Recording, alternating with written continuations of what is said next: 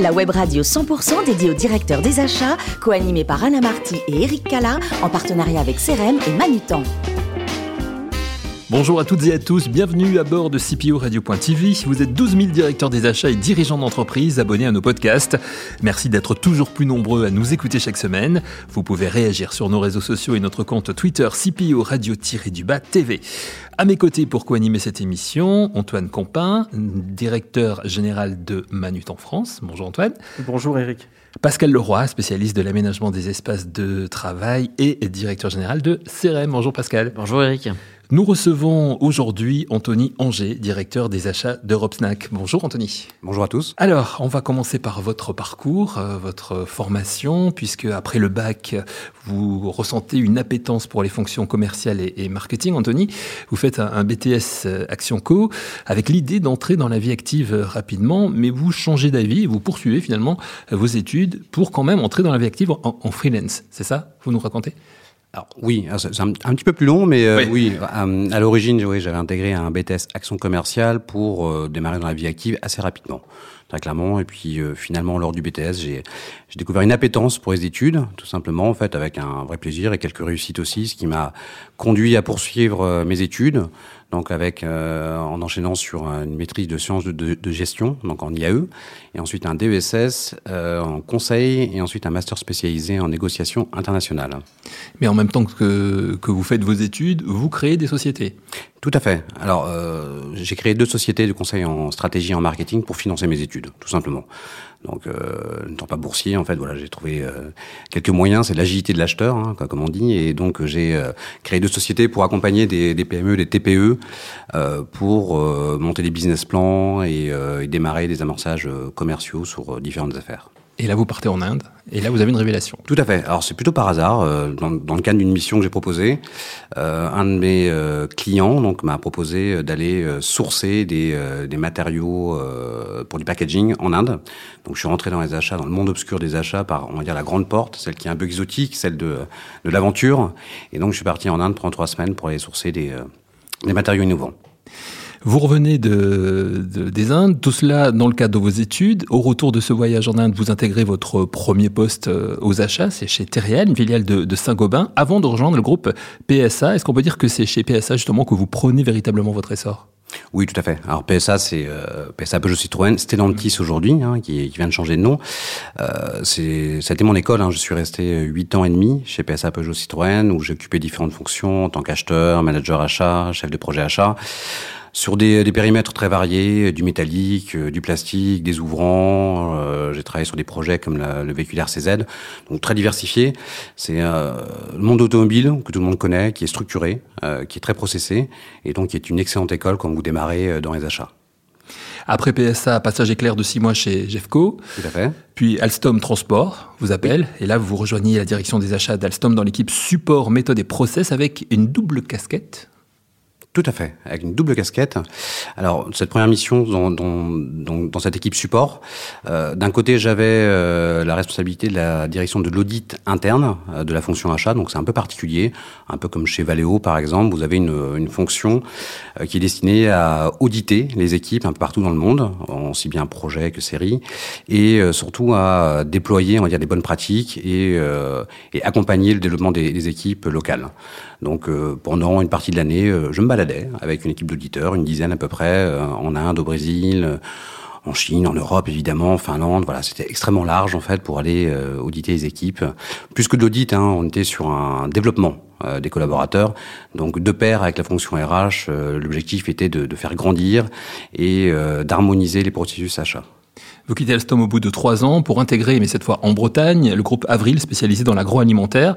Là aussi, vous y restez euh, trois ans. Vous prenez une année sabbatique en, en, en 2020 euh, pour vos enfants, sans pour autant perdre contact avec votre milieu professionnel, notamment grâce aux cours que vous donnez euh, autour des, des, achats. Vous intégrez tout récemment, en janvier 2021, la société Europe Snack, où vous êtes depuis donc trois mois CPO. Ce n'est pas banal quand même comme parcours. En tout cas, c'est le mien, c'est mon parcours. Euh, déjà, première chose, c'est vrai que prendre une année sabbatique, bah, je vous le recommande à tous. Hein, c'est extrêmement riche, c'est un moment, euh, un moment important. On se recentre un peu sur soi, sur sa famille, sur ses proches. On, on pense à son projet de carrière aussi, tout simplement. Donc, ça remet les idées en place et c'est très agréable. J'ai pris cette année sabbatique en plus dans, euh, enfin, juste avant euh, l'arrivée de notre fameux virus.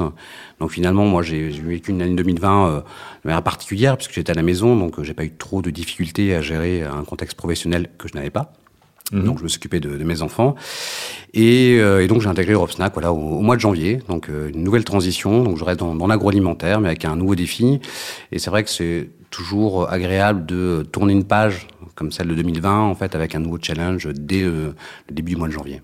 Europe Snack, en quelques chiffres, chiffre d'affaires, nombre de collaborateurs? Alors Europe Snack, c'est euh, donc une entreprise aujourd'hui qui, euh, qui représente à peu près 2000, 2000 personnes, 400 millions d'euros de chiffre d'affaires. Euh, c'est surtout une entreprise familiale euh, à la base, hein, qui a été créée en 1990 et qui a connu une croissance folle. Hein. On est parti d'une première usine à, avec un chiffre d'affaires de 4 à 5 millions d'euros pour arriver aujourd'hui à un groupe qui, euh, qui pèse 400 millions d'euros et une dimension internationale et qui a également beaucoup d'ambition de croissance. Merci Anthony. Antoine Compin a des questions pour vous. Oui, on va parler vice-présidence du Sénat.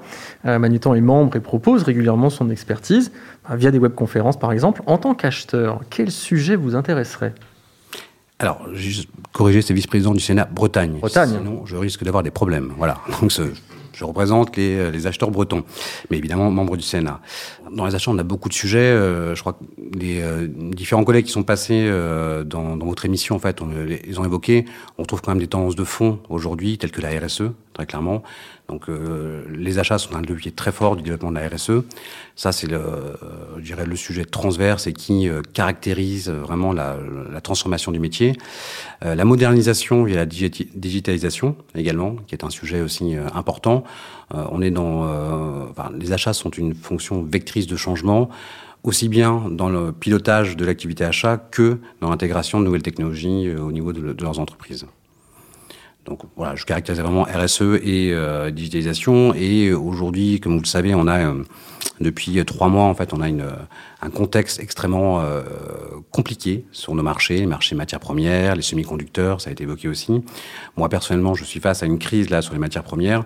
Donc on a aussi une gestion du risque qui, est, qui est majeure. On l'a connu avec le Covid, on, une crise en cache une autre maintenant avec les matières premières. Donc le risk management est aussi un axe essentiel de la fonction achat. Alors, euh, on va parler de votre expérience chez, PSA. Vous avez parlé de structure d'achat stratégique. Alors, typiquement, chez Manutan, nous proposons des produits de classe C qui, parfois, peuvent être considérés comme non stratégiques. Pourtant, nous sommes convaincus qu'ils le sont, notamment parce qu'ils, constituent des outils de travail au quotidien pour les collaborateurs. J'aimerais savoir quel est votre avis sur le sujet. Alors, quand j'étais chez PSA, c'était une certaine époque. Hein. Les achats directs, c'était un peu le, le saint graal, si je puis dire. Donc, les achats indirects, voilà, c'était un peu la, la cinquième roue du carrosse, chaque classé, autant vous dire que voilà, c'était une considération particulière. Euh, au fur et à mesure, si vous voulez, de, de ma carrière, ce que j'ai découvert aussi en élargissant mon portefeuille, en allant justement sur les indirects, sur de la classée, c'est découvrir les, les, vrais leviers de transformation qu'on a. Donc sur la classée, on a euh, des quick wins, on a une rationalisation et on a surtout en fait un axe de simplification des processus. Donc au-delà d'acheter, on vient contribuer clairement à améliorer les processus d'une entreprise. Donc, euh, c'est pas pour faire la pub pour Manutan, hein, ce que je suis en train de dire, mais tout simplement, c'est un vrai levier qu'il faut considérer. Et l'équilibre euh, de perception euh, ou déséquilibre qu'on avait auparavant euh, sur les catégories d'achat, c'est complètement renversé. Et on voit de plus en plus euh, de, de carrières achats intéressantes, passionnantes et transversalisables sur différents métiers, euh, sur l'indirect et notamment de la classe. Alors je suis d'accord et transition avec ma question suivante. Vous, êtes d'accord. euh, vous avez le, on l'a dit, vous avez le, le, goût de la transmission du savoir. Euh, quels conseils pourriez-vous donner à nos futurs acheteurs? À nos futurs acheteurs, les, nos, nos jeunes étudiants euh, qui, qui aujourd'hui sont dans une situation relativement difficile et qui euh, et qui vont intégrer le monde des achats. Euh, bon, le, le je pense que le conseil, en fait, c'est surtout de comprendre le métier qui est un métier relationnel. Euh, c'est un métier de, un métier euh, d'hommes et de femmes au sens large. Donc c'est du relationnel, c'est euh, euh, c'est d'humain avant tout. C'est la première chose. On n'est pas euh, forcément d'abord sur les euros, sur du cost-killing ou autre. C'est vraiment de la relation avant tout. ce que je conseillerais, c'est la résilience aussi. Hein, c'est préparez-vous quand même parce que quand on est acheteur, on en voit tous les jours des vertes et des pas mûres. Il y a beaucoup de surprises. Je pense que tous mes collègues qui sont passés ont dû euh, vous exprimer le, le, même sentiment. On n'a pas un jour qui est comme l'autre. Euh, on a toujours des aléas, des surprises. Euh, sur les problèmes, on est souvent sollicité, donc il faut être réactif, faut être résilient, il faut être euh, innovant également. Donc le conseil que je donnerais aux jeunes, hein, c'est de, de capitaliser sur leur euh, savoir-être euh, avant de savoir-faire. Merci. Des questions maintenant de Pascal Leroy. Oui, merci Eric. Euh, Yopstack connaît une croissance incroyable ces dernières années. Je crois que le chiffre d'affaires a été multiplié par 20, si je dis pas de bêtises. Tout à fait. Euh, quel rôle jouent les achats dans cette croissance? Alors déjà, moi j'ai intégré euh, donc Europe Snack il y a trois mois. Donc la fonction achat était locale. Donc euh, on avait euh, des acheteurs par pays. Donc aujourd'hui on structure donc avec mon arrivée la, la fonction achat. Et euh, historiquement, en fait, donc il y a eu un accompagnement sur les business locaux, hein, sur le déploiement en fait de nouvelles, nouvelles offres. Donc les, les achats, c'est vraiment euh, en amont en fait des offres. Quand vous allez voir un, un client, quand vous répondez à une offre, le, le premier point, c'est que euh, c'est que vous considérez en fait les matières premières, vous considérez l'ensemble euh, de la valeur ajoutée du produit via la fonction achat. Donc la fonction achat, elle est stratégique pour positionner une offre. C'est le premier point. Deuxième sujet, c'est dans la transformation que nous vivons aujourd'hui chez Europe Snack. Euh, on souhaite euh, continuer à s'internationaliser, on souhaite continuer à grandir. Vous avez dit euh, 20 fois en termes de croissance. Là, on souhaite doubler notre chiffre d'affaires dans les prochaines années. Je dirais pas l'horizon hein, pour être prudent, euh, mais aller vite hein, par une croissance organique et une croissance externe. Le rôle des achats, c'est d'accompagner cette croissance et c'est même de la favoriser, voire de l'accélérer. Comment C'est en développant des synergies au niveau du groupe, euh, au travers d'une euh, gestion des catégories. Typiquement, je vous prends un exemple, l'achat des arômes. Euh, on achète des arômes pour l'Angleterre, pour la France, pour l'Espagne. Piloter un achat de catégorie transversale, ça permet tout simplement de proposer des offres innovantes et de bénéficier de synergies qui, qui seront des, des créateurs de valeur pour l'ensemble des business units. D'accord. Merci. On, parle souvent des achats, même toujours des achats comme créateurs de valeur pour les entreprises euh, en interne. Vous parliez justement à l'instant de croissance externe. Euh, les achats contribuent-ils aussi, euh, ou, ou pourraient-ils, selon vous, contribuer à identifier des cibles à racheter parmi vos fournisseurs qui pourraient contribuer à vous intégrer peut-être verticalement? Oui, tout à fait. Alors, j'ai pas d'idée en tête précise, là, tout de suite maintenant, mais oui, et, par expérience, je, l'ai déjà vécu. Les, simplement, la, la, fonction achat est dans un écosystème avec euh, des fournisseurs, avec des marchés. Donc, qui a accès à, un à des informations, qui a accès à des fournisseurs qui eux-mêmes touchent d'autres clients, touchent d'autres fournisseurs. Donc voilà, on, on a des, euh, des, chaînes de valeur et des filières qui s'entrecroisent. Et euh, l'acheteur, en fait, a un rôle, donc j'irai même plus loin, il a un rôle aussi de, de veille technologique, de veille marché, qui peut être propice aussi à satisfaire les ambitions de croissance d'une entreprise. Euh, une veille active et une veille passive. Donc moi j'encourage mes équipes, et j'ai toujours encouragé mes équipes à être toujours à l'écoute de ce que le marché euh, donne comme information, aussi bien avec des signaux forts que des signaux faibles, et pouvoir euh, transmettre ces informations en interne pour, pour en capitaliser. Parfait. Dernière question. Euh, Yopstack va sans doute continuer de grandir, vous le, disiez, c'est ce que ce sont, vos plans et on, vous le souhaite. Euh, quels sont vos critères pour, que, pour sélectionner vos, des fournisseurs qui vous accompagnent, euh, de bons fournisseurs qui vous accompagnent dans cette, dans cette croissance? Alors, ce que je recherche, ce ne sont, pas des fournisseurs de produits, mais ce sont des, euh, euh, des fournisseurs qui ont une notion de service et d'accompagnement. Donc, euh, quand je rencontre mes fournisseurs, moi, ce qui m'intéresse, c'est de savoir qu'est-ce qu'ils vont proposer, plus que que la relation transactionnelle. Ce qui m'intéresse, c'est de savoir comment ils m'accompagnent sur l'amélioration continue, sur de l'innovation, sur du, du, support aux ventes, tout simplement. Moi, je mets en relation mes fournisseurs avec nos commerciaux de manière directe, hein, avec le risque de perdre un peu le contrôle. L'idée, c'est à nouveau de créer de la valeur, en fait, et d'être en relation directe avec nos ambitions. Ça permet une chose aussi, c'est de motiver et stimuler les fournisseurs. Plutôt que de rester en permanence dans des relations à prix, quantité, transactionnelles, l'idée, c'est de, chercher à élargir le gâteau avec ses fournisseurs et, euh, trouver des, axes de développement communs.